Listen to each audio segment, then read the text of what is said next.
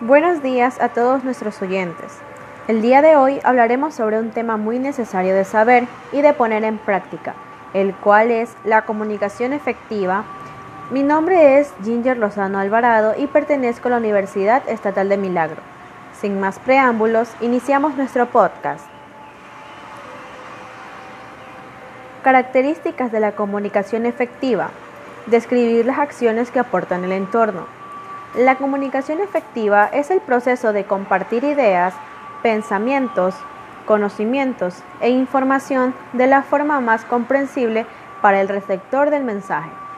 Algunas de sus características son la claridad, la empatía y la escucha activa. Una comunicación efectiva cumple con los objetivos intencionados en el mensaje, logrando el efecto deseado. Las estrategias o técnicas de una comunicación efectiva deben enfocarse en la eficacia de los elementos de la comunicación. La comunicación efectiva se caracteriza por transmitir un mensaje de manera que cumpla con los objetivos esperados por el emisor hacia el receptor. También se caracteriza por resolver el problema de la interpretación que le dan los interlocutores al mensaje. Para que una comunicación sea efectiva, los interlocutores deben buscar la comprensión uno del otro a través de la elaboración de un mensaje claro, preciso y breve. Esto significa que este mensaje debe ser de fácil comprensión, que exprese objetivamente lo que se quiere decir y expresar únicamente lo intencionado.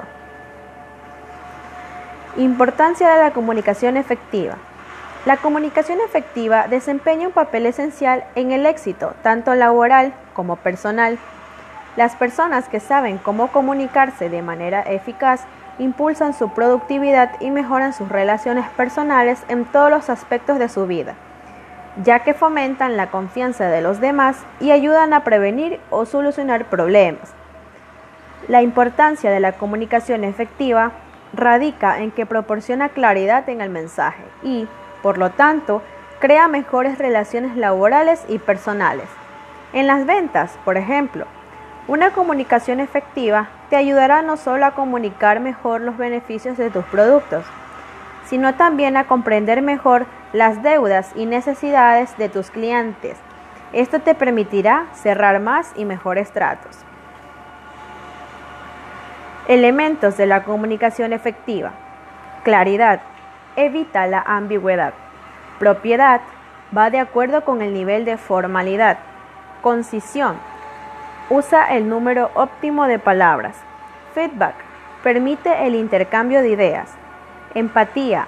Mantiene una actitud abierta y de interés en el interlocutor. Escucha activa. Presta atención a lo dicho por la otra persona. Comunicación no verbal. Muestra un tono correcto con el cuerpo y los movimientos. Y el respeto involucra la atención plena.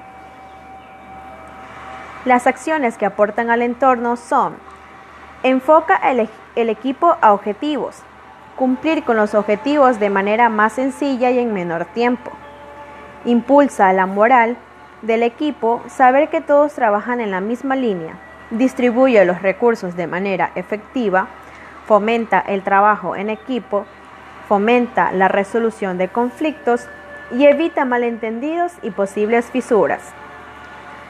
Desarrolla y difunde un protocolo con los elementos de comunicación efectiva en tu empresa que contenga estas máximas. Establece un propósito. Realiza una escucha activa.